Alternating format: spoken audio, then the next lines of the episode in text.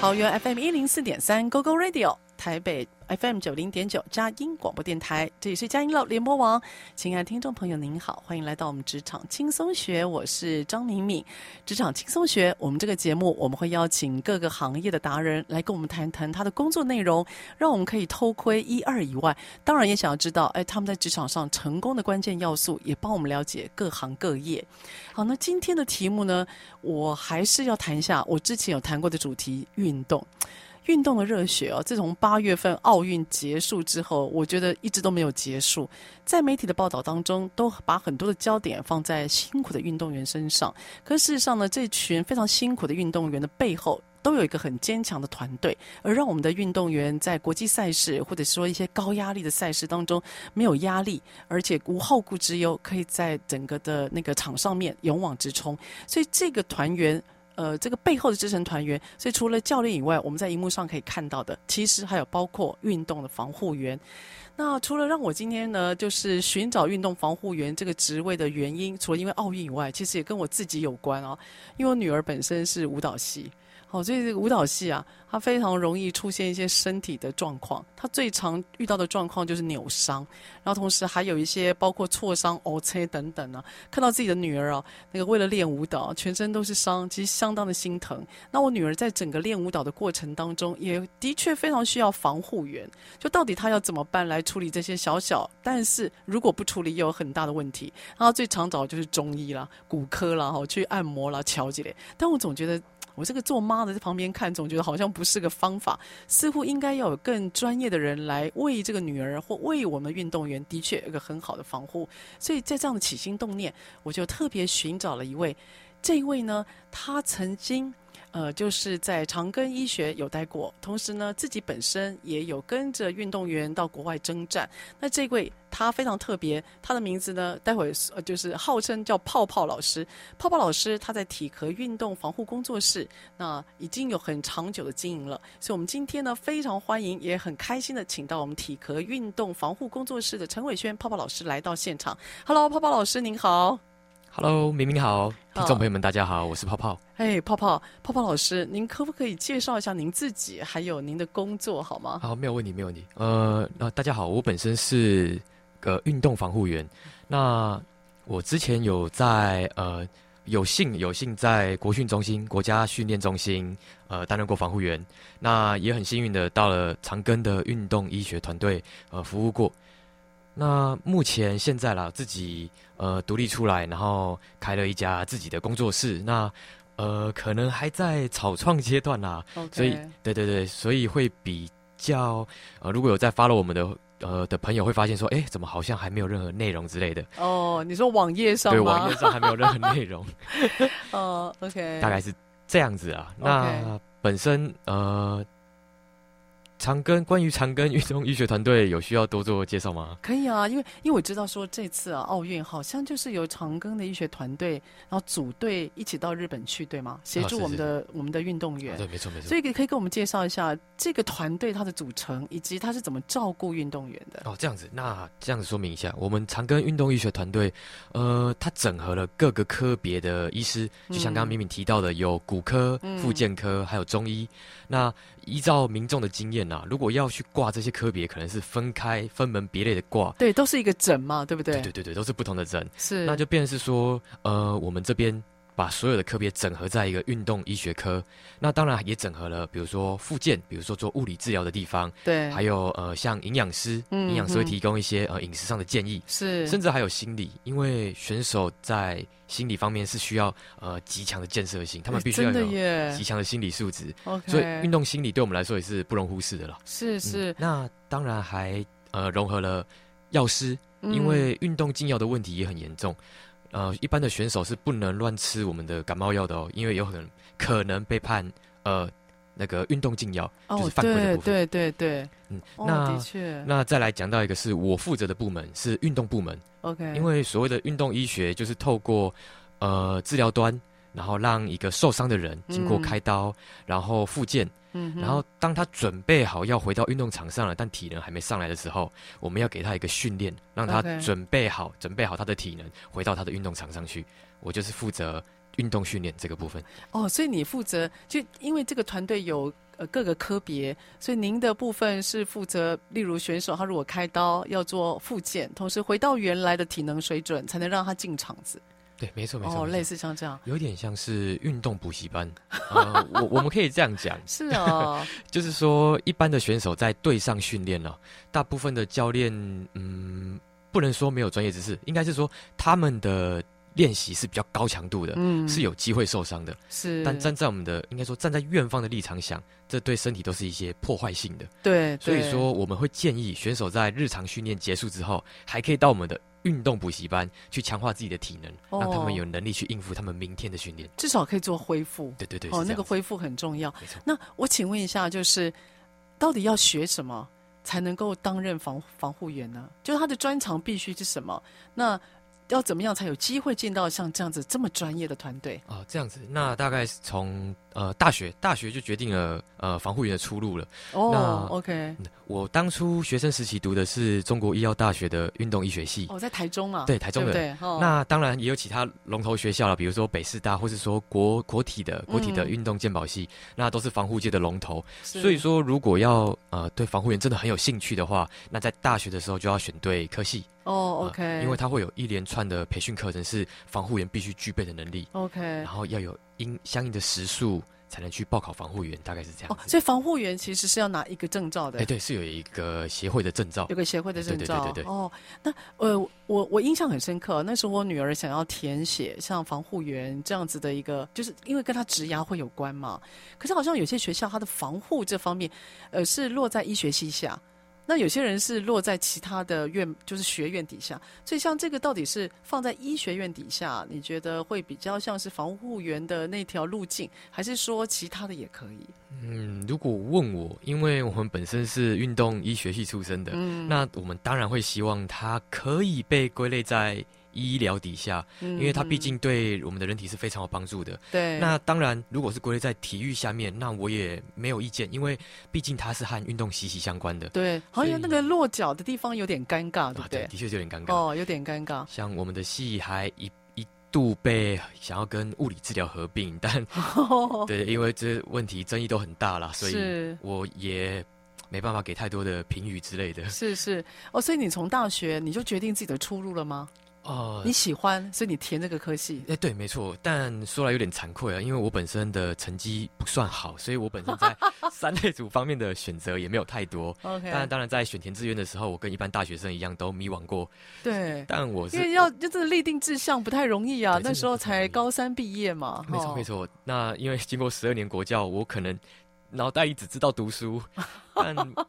我在大概几百几千个志愿当中，我看到了运动医学系，对，就这么一个系，这个每个科系吸住我的眼睛，吸住我的注意力，这那样时候哦子。那时候看就觉得有兴趣了。对，你看光看名字就有兴趣，但在那之前我还不知道防护员是什么东西。哦 OK，所以你对运动本身就是有兴趣吗？对对对对，我本身就很喜欢运动。你你是哪一种运动类别呢？哦我我比较爱玩的，它算是一个极限运动，叫跑酷。跑它啊，是、跑酷，对你喜欢跑我酷喜欢跑啊？酷，那是自己的兴趣。哇，这个这个强度还有强度很大，而且很容易受伤哎。啊，对，是是蛮容易受伤的。但在我学生时期，因为都不懂、没有任何知识的情况下，的确是蛮容易受伤的。是，但经过了呃，我本身是个防护员，学习了这么多之后，我可能我可以说我再也没有因为大伤而烦恼过。哦，所以当你也等于学到了如何防护自己的方式。对，没有错，因为当初会进入到。这个运动医学系会觉得说，哇，那太棒了！既然是运动，又可以学到医学的观念，那是，我我当然第一时间没有觉得说我一定要利用这个专业去拯救别人或拯救全世界，对，我可能第一个想到的就是哇，为了我自己，至对我自己是少有知帮道助怎么的。样，至至少知道怎么样能够防护自己，不要受到一些伤害了对哈对对。对，没错。哦我请问一下，如果受到伤害的话，是不是那个部位它会重复的受伤？因为我老是听人讲，你扭过了这个地方会常常在被扭到，这是真的啊吗，？这是真的。呃，哦人体上是这样子的。嗯呃，比举扭到来讲，嗯，扭到的话就是我们的骨头呃嗯被拉到一个不属于我们人体的角度，是。那我们的肌腱跟韧带就有可能会受伤。 泡泡，泡泡，我很喜欢你讲，他会被推到一个他本来不应该有的角度。哦 真的是它不应该出现的角度了，不符合人体工学的角度。 对，哦是那我们的我刚才讲的肌腱和韧带，可以想象成是橡皮筋嗯绑住我们的骨骼这样子。是那如果说真的不小心，哎，推到了一个不适合我们的角度，对那这个橡皮筋就会拉伤。对对对，那我们可以以想到的是，如果橡皮筋拉伤的话，是它是没有办法这么轻易的愈合回去的嘛。哦那我们当下橡皮筋断掉的瞬间，它会引发比如说肿胀或发炎反应，啊，会让我们剧痛，非常的痛，非常的肿。非常的痛，啊对对那我们休息一段时间，或是说如果我们吃药，我们消炎，呃，冰敷做得好，我们的疼痛的确是有可能被控制控制住的。对当然，疼痛减缓了，并不代表我们断掉的橡皮筋就愈合回去，哦是，所以才会有一种错觉是，哎，我的伤明明好了，为什么会觉得卡卡的，还是反复受伤哦呢？因无来凶啊，对，来 说，我们的橡皮筋已经失能了。是，对， 好，所以呃，泡泡老师。泡老师，你讲话超有画面，你知道吗？而且你会用一些比喻，让我们这些门外汉立刻进入到你的日常，还有你的那个场景。所以下段节目，我也想要请泡泡跟我们，呃，就是分享一下所谓的防护员。如果我今天要照顾像这个高强度的这个运动选手，我我们会为他做什么事，好吗？给我们一点点到时候的画面。 OK，好，那没我们问听段音乐，再回到我们的现场。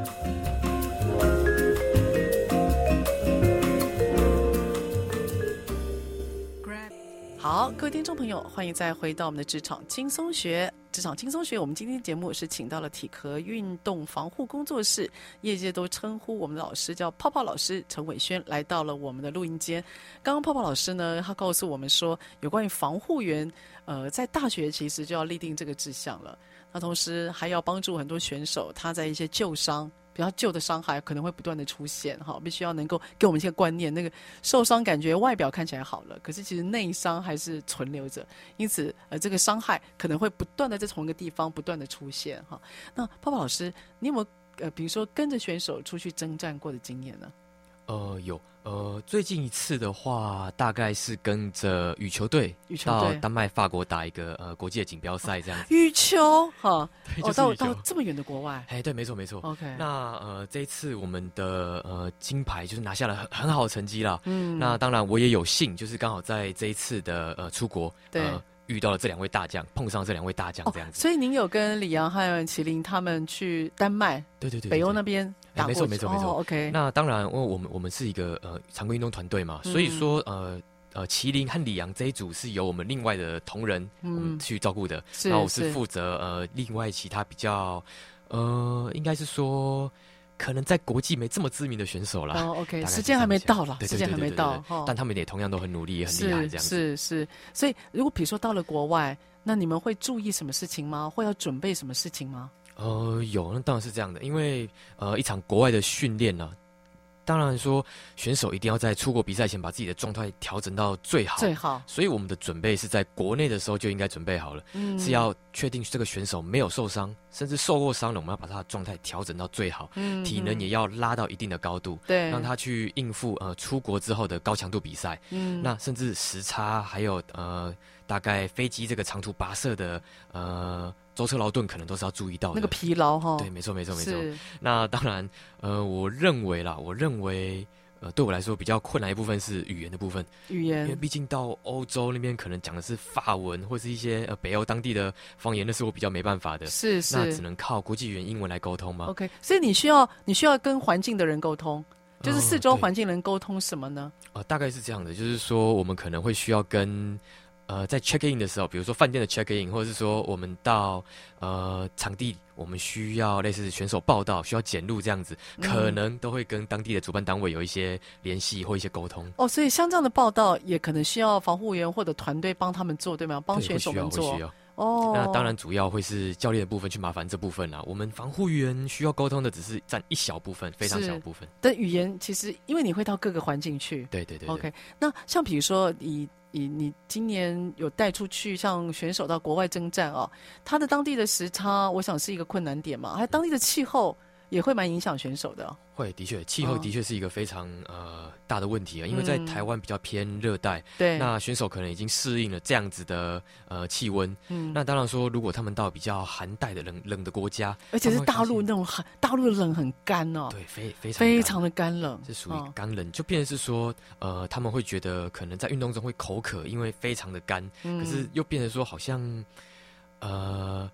他们在台湾的时候随便动一动我就达到热身效果了。对，但变成说，哦在国外太冷了，怎么动都觉得好像身体一直活动不开的感觉，是的确是会影响到他们的成绩。哦，所以这个看起来各地的比赛对选手来讲都是一个挑战。没错，没错。对不对哈？那我请问，像比如说选，比如说国际级的选手，他参加这样的国际级的赛事，他下了场之后，就会必须要让防护员做一些保护吗？还是他自己可以选择要不要去找防护员？就是你们是规定防护员一定要去帮他看一下整个体能状况，还是说他自己选择要不要去找防护员？呃，这样子好了，我们防护员能达到的，当然是希望说以我们的专业嗯，去照顾防护员，不、照顾运动员，运动并员给他们建议嘛。对对，那当然，我们没有强制规定说我们一定要让他们接受我们的治疗，或者对说接受我们的防护是、啊。当然是呃，选手有酸痛，或是他觉得他需要贴，嗯。呃，在我们觉得他没有任何受伤或不影响他们运动的情况下，啊，当然是给他们一定高度的决定权。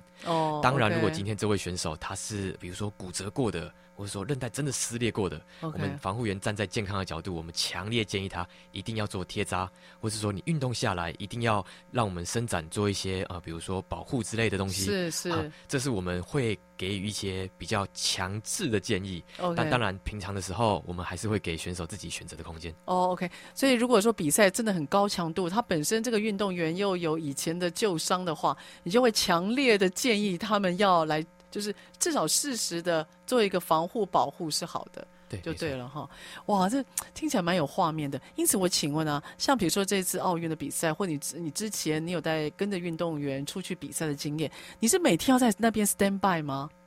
就你要你要怎么知道说你可能需要被麻烦了？你你你的你是在旁边等吗？还是如何啊呢？，这样子，呃，这样讲好了，大家可能会觉得说，哦，防护员是不是只要呃在选手上场的时候盯着他看？甚对至对对，是，就你你的存在到底什么时候？因为我们看不到你们，你知道镜头一直带不到你们。啊、没错没错。对， 那当然，我可以说，防护员其实是一个呃超时工作不为过啦，因 为这样子讲好了，真的哦、这样子讲好了，我们防护员大概是从选手在。呃，先讲选手，选手在正式比上场比赛的时候，他前面会有一个热身期，哦嗯他们会在球旁边的球场上先运动做热身，做热身，那在他们开始运动之前，我们防护员就要先帮他们带到一些呃动态热身的部分，甚至是一些哦简单的肌力训练，去唤醒他们呃刚睡醒的那些肌力嘛。对身体对还软软的，就拉到一定的状态哈，对不没要有做一错个前置，要拉到呃就是前置动作了，前热身置动作。好那当然，如果说这位选手刚好有受伤或是需要贴肌贴，是这些就是防护员该做的事情。是等于说，防护员在他们运动开始之前，我们就需要开始准备工作， OK 按摩的按摩，伸展的伸展，贴扎的贴扎。 OK 那当然，在他们实际训开始训练的时候，我们也不是在旁边纳凉、划手机之类的，而是我们要盯着他们看，因为我们要去避免说，诶，要去确定说我们的贴扎是有效的，或是说这位选手在我们的教导下，他有没有注意到我们呃该教他们该做的动作？ OK，比如说，我们会建议有一些呃腰受伤的人，嗯他的腰记得在打球的时候不要太挺，不然很有可能二次伤害。我们就要去哦用我们的洞察力注意，诶，这位选手是不是有做出错误的动作？哦 OK，那当然，在比赛的时候，是我们尤其需要高度专注的时候，因为哦比赛瞬息万变，对对我对，们不能确定说会不会上一球还好好的，下一球就一个跌倒扭伤了。我我们防护员要做到一个是在比赛中的冲场，就是说上去球场上去直接现场处理这些选手，哦冲场，对，这叫 OK，冲场，就是说是比赛是不能间断的。对，但对如果这位选手受伤了，肯定会影响到他们的发挥嘛。对对我们的对防护有一个很大的功能，就是说在比赛中，像 F1 换轮胎那样子，用短短的时间拉把他们的体能拉回来，甚至说受伤的地方包起来，马上再上。可是，一场赛事大概像羽球来讲，可能两三个小时最多了，对，没错得。到七局不太容易了。那这样子，他下场了之后，你还要去做防护，对吗？你还对在没有做照错顾，那经过我刚刚前面说完的这些工作内容之后，下场之后的照顾和防护才是防护员的主轴。重点了。对，因为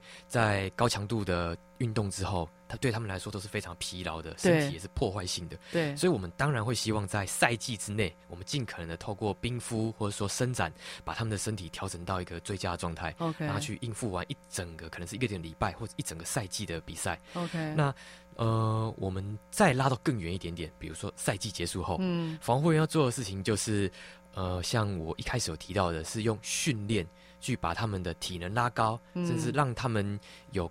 更好的体能去应付完他们的每一天的训练，甚至是嗯哼下一次的赛季。哇，所以你还要，你不但要把它的那个破坏给修复回来，你还要能够延长，甚至呢，要比赛之前你要拉到一定的高强度，所以那表示你对于这个选手他本身的体能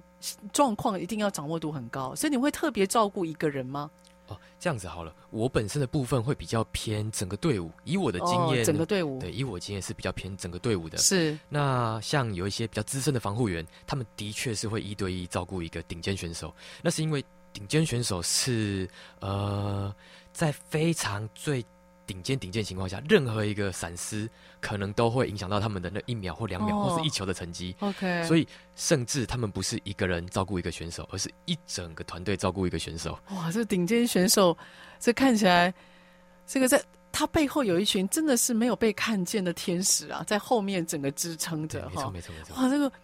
泡泡，我觉得跟你讲话很有那个临场感。我觉得听你讲话，我都已经又回到了那个奥运让我很激情的时刻，热血的部分很热血的时刻了。好，在下一个单元哦，我想要请泡泡问一下，就是那整个的呃整个复原的过程啊，那到底要学什么专业才可以让你展现这样的能力？因为我听到你讲长庚团队其实有西医、中医啊，哦，是。哎，这很特别，所以到时候下一段落跟我们介绍一下。没好问题，我们听了音乐再回来。 We take a chance from time to time.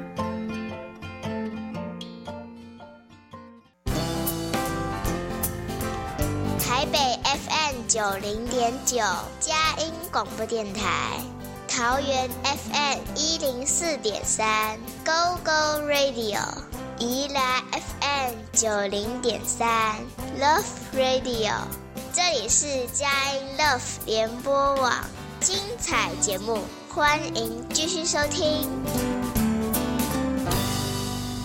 欢迎回到我们职场轻松学。职场轻松学这个节目是每个礼拜五早上八点到九点播出。在车上的朋友，您可以定频您的收音机，桃园 FM 一零四点三 g o g o Radio，台北市 FM 九零点九佳音广播电台。那你也可以下载我们佳音 Love 联播网 APP 或上网搜寻 g o g o Radio。播出之后的节目都可以随选随听哦。好，我们今天呢，请到的是我们的泡泡老师。泡泡老师呢，在中和有个体壳运动防护工作室。那泡泡老师他之前有跟着我们的选手到国际去参加赛事，他给我们非常生动的画面。好，到底现场防护员是怎么样盯着我们选手的一举一动，然后注意他有没有一些可能影响到他的救急再出现，或者是有一些运动的伤害哈。所以泡泡老师，我这个行业啊，我第一次知道的是透过一部电影。呃，有个女的那个运动防护员，她发现自己得癌症，所以她哦到了瑞士的一个很豪华的饭店，要把她的毕生的储蓄都给花掉。我那时候才知道说，哦，原来呃，她就是她的工作的内容长相像这样。可是我今天听了你讲，我就觉得说，哎，似乎又跟我们想象的不太一嗯样。那泡泡，你在学校啊是学什么科目？然后可以做到给运动员这么大的照顾？因为我刚刚有听到长庚里面竟然还有中医团队，啊，是没错。西医跟中医到底要怎么样互为用？那您是学什么的，而可以让这样子的防护功能发挥到极限呢？嗯好，那来解释一下。嗯呃，我刚刚有提到说，大学的时候是因运读运动医学系。运动医学对哈，，那那我们的呃科目养成里面呢，就包含了呃人体的表面解剖学、嗯运动生理学， OK 甚至营养学都要学到一点点。 OK，那那当然，我们的呃操作的部分，当然贴扎的技术也要学。那运动的，比如说肌力训练、体能训练这一部分，也是我们有涉猎到的。嗯那还有另外一部分是比较偏，大概是呃伤科类的。是伤科刚刚类提啊到的是哦骨科、受伤哦的伤对受伤的伤， ，OK，就是说呃，我们会学到一些关于骨科方面，骨科方面，呃，像有一些伤，其实我们跟物理治疗或是说骨科他们处理的问题是比较相近的，比嗯嗯，比如说刚刚讲到的呃骨头、韧带、肌肉这些问题，对，所以比起中医，我们的学术学理更会比较偏向骨科的部分。哦啊，OK，那当然，中医也有学到，那它是比较偏向在我们的手法方面，哦手法对手法就是我们的按摩手法方面，哦，OK，OK 我们可能就会去学习中医的呃，比如说经络调理的手法，或者说哪边有穴道这一些的，是我们也会有一些涉猎到的。 ，OK，所以对现在业界来讲，其实骨科应该说中医和西医并没有这么强行的要拆分，拆而分是我们会希望它是跨领域的合作，对。那打造一个呃完美的一个医疗链这样子。所以泡泡，你不在学校不但要学西医里面的那些解剖学、人体构造，你还要学中医里面比较接近骨科如何去做，就是了解骨骼的构造，同时了解如何去避免一些伤害。所以中还有西医，你都必须要为用，对吗？对，没错，没错，没错。哦我们不希望偏向太偏向任何一方的学派啦，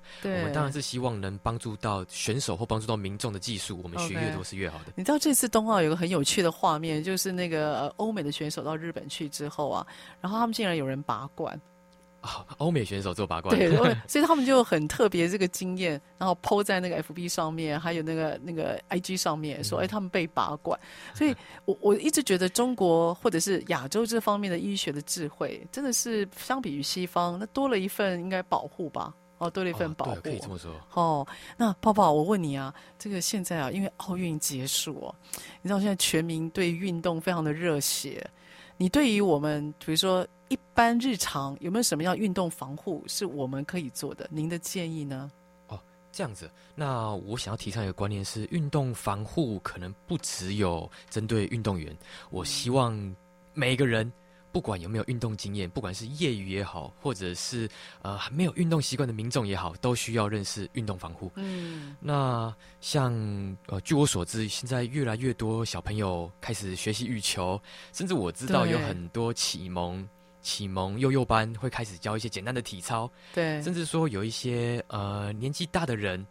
都开始呃投入，比如说爬山、路跑或是羽球激类的励运动激励项训目，练，啊对激励训练、重训、重训、健重美训这一类的。对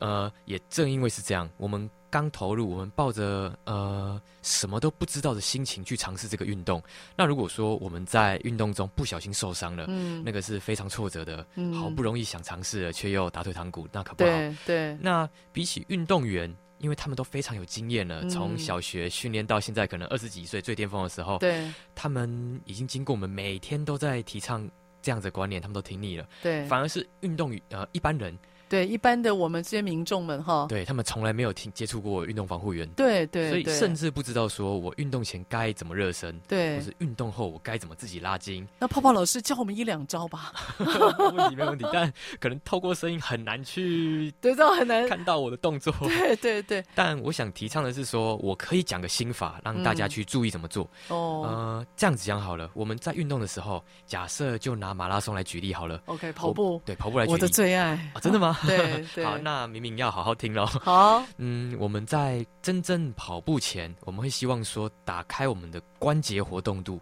因为我哦们在可能路跑每个赛事都是非常早起的，可能对四五点要起床，对刚睡醒的时候身体是还没有准备好的。是我的们确希望透过动态拉筋、动态伸展， ，OK 去把身体变热，然后把角度打开，比如说让我的手可以举起来，让我的脚是可以跨大步的。那 OK，确定说我在跑步的过程中不会因为一个卡卡的啊就拉伤了，对这是对，热身非常重要的一个环节就。角度拉大就对了，对角度拉大很重要哦，好，记起来，记起来。那运动后，运动后跑完可能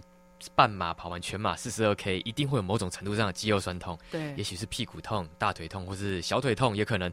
这些肌肉的部分对我来说都是很简单，但是不能忽视的运动伤害。哦，有些人会觉得，诶，我跑完步铁腿就好了，休息一下就好了，没关系 我就是这么 想，就过个两小两两三个小时，它应该就好了就好吧了？。 但有些人会往往遇到疲劳性肌肉酸痛、延迟性肌肉酸痛，那是会延迟拖性到肌肉酸对痛那，是会拖到可能一周或两周之后的事情。哇，OK，那对我们来说，这就是非常轻度的运动伤害。哦，这种非就叫常轻度的运动伤害没了错，因，为往往很多慢性伤害都是这样子反复的运动伤害累积而来的。嗯嗯所以我认为每一天每一天的延迟嗯性肌肉酸痛是不能忽视的。对，所以我们要透过拉筋，用按摩的方式，或拉长的方式都可以。按摩我们可以去找，比如说呃国术馆，或是说像我们这样专门做运动按摩的地方， OK，改良乔几类的地方。哎，乔乔姐，哎乔呀姐好，了，乔几类了。嗯那当然也可以透过比如说滚筒、滚筒按摩，或是说一棒球，如果没有滚筒，用棒球、网球都可以自己去按压自己的肌肉哦，，用那个球去滚你的那个比较酸痛的地方，酸痛的地方。哦对，那这这据说也会让我们的呃肌肉恢复的更好。哦，是是，那伸展的部分也是我想提倡的事情，是拉筋的部分。拉筋，像运动员、运动完会看到他们趴在地上拉筋，拉对一段很长的时间，是的或，者说看到很多跑者会在场边拉大腿，对啊、对对，趴着拉一下，呃，比如说腰，或是扭一扭我们的身体，是那这些都是非常重要嗯的，那是把我们疲劳的紧绷肌肉给拉开，哇那让它恢复的更快， ，OK，对，这是非常重要的事情。是那哇，所以呃呃，泡泡，你提醒我们说，如果要比如说比较运动量比较大的，你如果准备要做运动了，你可能要我们要做一些超越我们平常身体角度的极限，尽量拉张，然后让他的那个暖身的动作出来完之后，那整个活动完了，可能我们自己也要注意一些，比如说包括酸痛，可能自己要学会有一些按摩啦，或者是自己恢复的方式。真的不行了，没错一定要找专业人士啊啊，。当然是这样子。哦，OK，你会建议我们，你会建议就是我们呃，如果有运动习惯的人，需要去找防护员定期做这样的保养吗？呃，我是这样子认为的，哦因为、呃，我本身在医院有工作过，那我们的有一个习惯是我们不会希望在医医院的时候太多客人，因为太多人光临意味着受伤人就更多，对这不是我们对想看到的。对对，那我作为运动防护员，我当然理当不希望我常常看到选手来报道，是也不希是望看到民众来报道。是所以我的做法会比较偏向，与其你常常来找我，不如你要从我这边学习到如何保健自己的方法。平常就自己保护自己对，了没。错。哦所以说来我这边，我不是帮你单纯做完伸展、做完按摩就好了，对，我会教你怎么回去伸展，而且要做到跟我一样好。哦，所以会带回你的技术跟知识，然后回到我自己的家或工作场域。对，没错，这我才是觉得最重要的，因为如来找我，当然当然来找我按摩或伸展很舒服，嗯哼按完之后你也可以再回去运动，或是在职场继续工作完两三天。嗯哼，但当然，我相信如果你不会学会，呃，你没有学会自己保养的技术，很快的那个呃病灶又复发了，又复发要了再来找我，那就是是治标不治本了。对，所以我希望的事情是，呃，每个民众都需要学到我的心法，对是学到我的技术，让哦你们自己都可以照顾自己。所以这就是你为什么会开创您自己的工作室体科一个很重要的初衷吗？对，没错， 这也是我希望借由呃创创业、创立自己的工作室来达到这样子的目的。哇，很棒！所以泡泡老师提醒我们，其实如果可以的话，还是要自己学个一两招啦。当然我，不能说想打球就打球，想跑步就跑步， 呃，毕竟那对于身体来讲都是一个很大的一个伤害，至少很短暂或者是很高密度的一个伤害。我们平常也要有这样的观念没哈错。。好，所以下一段我想要请问一下泡泡老师，就是那呃，对我们一般民众而言，所谓的运动有没有年龄的极限，或者说哪一类运动可能比较有比较容易发生哪一种的伤害，就是我们自己也可以提防的，好吗？好，我们下一段音乐再回到我们现场 Night。breezes seem to whisper, I love you. Birds singing in the sycamore tree. Dream a little dream of me. Say nighty night and kiss me. Just hold me tight and tell me you miss me. 好，欢迎回到我们的职场轻松学。好，我们今天请到的是体壳运动防护工作室，我们的泡泡老师陈伟轩来到了我们的现场。那泡泡老师有提到，他之前带着选手到国外去征战，那也告诉我们一些呃有关于在他自己所学所长怎么样去照顾这群运动员。同时，他也提醒了很多的防护跟照顾，其实我们是可以自己做的，对吗？好，因此泡泡老师，我请问啊，这个运动有没有年龄上的极限？我为什么这么问？因为我自己跑马拉松，嗯很多人就说啊，你膝盖不好啦，那老了膝盖不好，不要跑马拉松或如何。但是呃，我又有又有一些专业的伙伴跟我讲说，只要我们有些肌耐力，其实呢，只要用对位置，对对于这种运动也不必太担心它的伤害。所以到底运动有年龄的限制吗？还是哪一类的运动比较有年龄限制？哦我们自己要多注意的。了解了解。那关于就是说年纪大了可以用肌力保护关节这一点，我是同意的。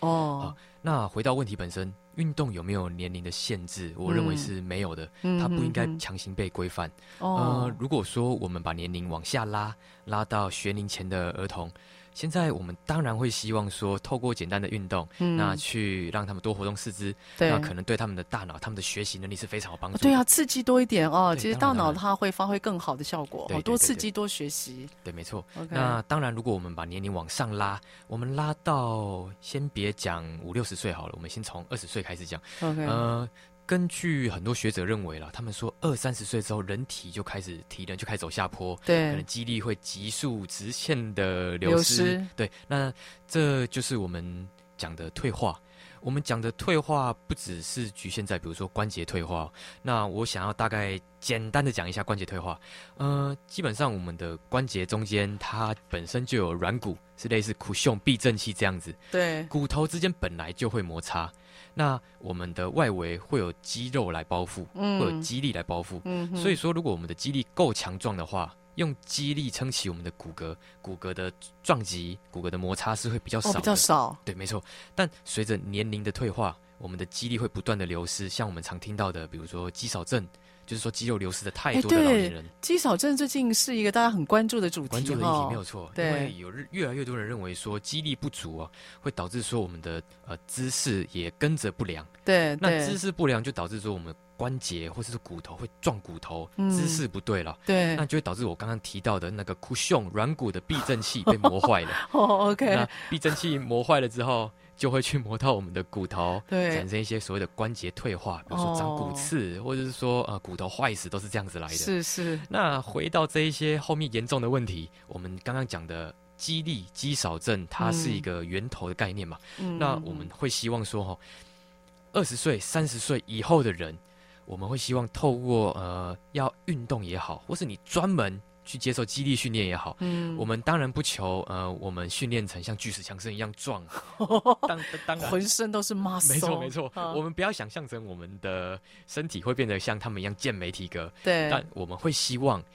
嗯，不管是二十岁、三十岁、四十岁，我们的运动、我们的肌肉提升的能力，至少要跟我们下降的能力来打平，哦，就两个互相抵消，互相抵消，不求增长，但只要让它下降的速度尽可能的慢就可以了。哦，哎，这倒是哈，对对的所以对的我认为，呃，所谓“活到老学到老”这句话也同同样套适用在运动上。运动上对面，因为我们当然不希望六十岁、七十岁就退化坐轮椅，我对们当然希望每一个老年人、每每一个长者都对希望他们能够有巨石强森的体格，是然后去走完呃，他们走到一百年甚至一百二十年，长就命百至岁少活的是漂亮健康活的得是哈。精彩的。你要哎是因为现在台湾啊，各位听众朋友，不知道您知不知道，现在台湾有一个科科别很有，就是很多人挂门诊很难挂进去，就是骨科。台湾的患那个就是骨盆的，还有就是是关节的那个置换，其实人数很多的哦、那因此最近有个观念，就是要用要用肌肉去保护您的关节，然后成为一个至少那个伤害对肌肉而言是尽量减少的。那么很多人在练重训呢、啊，对，没错，嗯我也在练重训，然后啊泡泡老师，你知道吗？我就有练重训之后啊，我有个很大的改变，就是我走路我会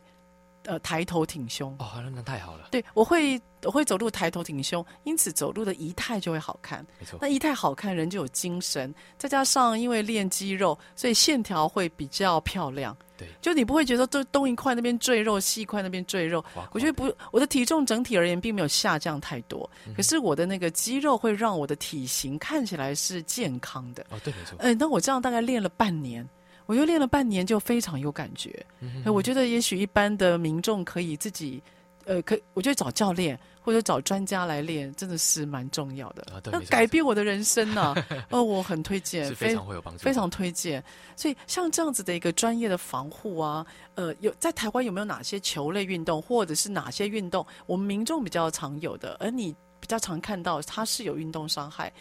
呃，然后提醒我们的，比如说打球啦或什么的，有没有什么样运动伤害你特别提醒我们的？那我就举几个国民运动来讲好了，像好篮球或羽球是台湾人比较常接触到的运动。对对，那哎我们先撇开急性损伤，就是说扭到啊、跌倒、撞到这一类哦，那的，叫急性损哎伤。急性损伤、哦就是说如果说一个撞到一个拉到，可能那个破坏性是非常严重的，我们可能也只能到医院去做治疗了。但我想要切入的是慢性损伤，嗯就是指说，诶，是不是打完球会觉得我们的肩膀就是哪里怪怪的、痛痛的，或是说我们的腰紧紧的，甚至大腿靠近膝盖附近那个地方紧紧的， OK，这样子的一个呃反复酸痛或刺痛，通常可能休息两三天就好了。对，它会不见啊的那种对感觉。那一般民众就会疑问说，这到底要不要看医生？这是对运动伤害吗？对，那对我这个防护员来讲，他的确是，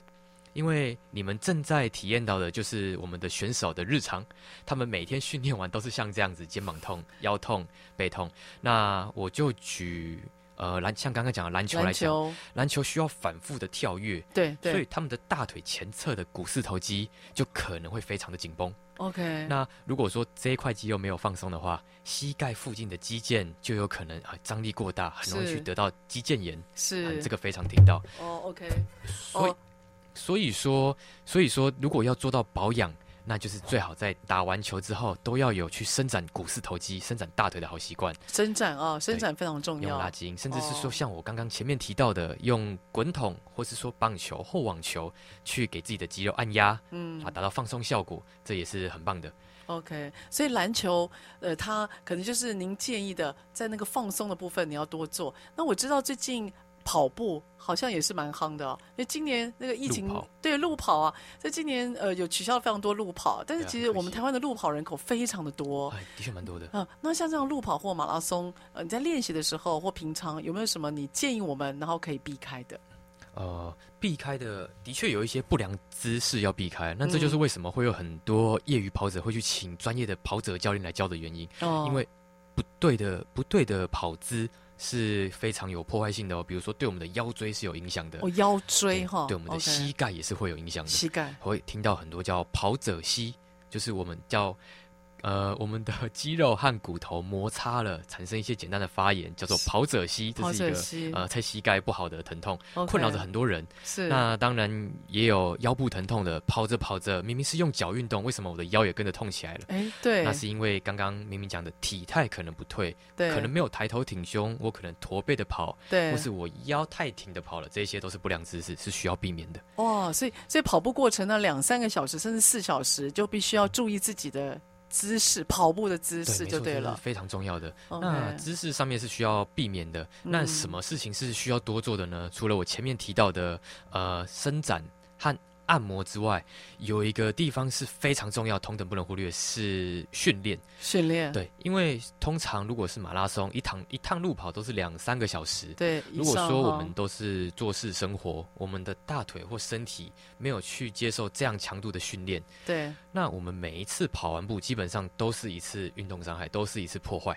对所以我建议是平常就养成像重训的好习惯，哦，把我们该用的，比如说跑步，我们知道会用到大腿，需要会用到的肌小肉腿，会用到屁股，对，哦把这些会用到的肌肉训练起来，对甚至更高，把强不强度拉得比路跑的时候更高。更高。那我们是不是能确定我们的高强度肌肉去运用在诶小强度的路跑是绝对不会受伤的呢？哇，这才哦 OK 是呃预预防更胜于治疗的概念。嗯，好，泡泡老师，您那个非常有画面，我觉得很棒，给我们很多的建议。那接下来我问你最后一个题目，是我每次一样都会问的、哦，泡泡老师，如果人生再来一次，你会做什么不一样的选择吗？为什 么？呃，这个问题一样或不不一样都可以。我我本身我本身是个呃很想很喜欢尝试的人，所以说如果人生真的可以像呃游戏这样子反复 接关、反复重来，就是死了之后有第二回合哎还，有第二回合，我当然会希望尝试各种不同可能。对，我甚至会希望说，如果我没有当上防护员，那会是个什么样子的结局？ 嗯，那我也喜欢多方面尝试。那但是我走到今天，虽然说我的防护这条路不算顺遂，但相比其他人也算幸运，因为我有幸的，嗯，我在学生时期并不是班上最顶尖的，那当然也被很多老师数落过，说我并不适合当防护员。哇，对，那当然是因为我真的非常喜欢这个科目，我对这个科目可能本身也有热忱，我不想因此而放弃。是，所以说，我也有幸，呃，应该说我的努力也有幸让我，比如说进到了许多协会当呃贴扎的讲师，是或是呃有幸到国家运动训练中心服役过，甚至说呃进入了长庚运动医学团队这样一个顶尖的团队。对，对我来说，我的防护路是嗯非常顺遂的，我没有什么好抱怨的。 哦，那所以人生再来一次，如果人生再来一次，我觉得我会更加努力。更加的，但是走这条路，对我走这条路，我完全不后悔。哇，很棒哦！哇，这个泡泡老师听你讲话，我觉得很热血。各位泡泡老师其实蛮年轻的、哦，你听他讲话好像很那个他的那个声音那个气哦，呃，非常饱足， 但他有个非常可爱而且充满活力的面孔。那我真的希望就是像台湾的体育界有这么多热情，包括像泡泡老师这样子的一个支持，然后可以让台湾的运动借由这一次的赛事，然后把它整个提把把它整个提升起来。因为呢，一个好的国家一定会有好的运动，因为它是一种荣誉所在。那这个荣誉所在非常需要像泡呃泡泡老师，还有我们看不到的团队在后面支撑。所以希望借由今天的访谈，可以让我们后面的团队有发声的机会，也让各位听众朋友可以感受一下他们在一般的日常，还有照顾人的心情。好，今天非常谢谢泡泡来到我们现场。那我们下个礼拜五早上八点钟，我们空中再会喽，拜拜。拜拜。 Do you want to build a snow?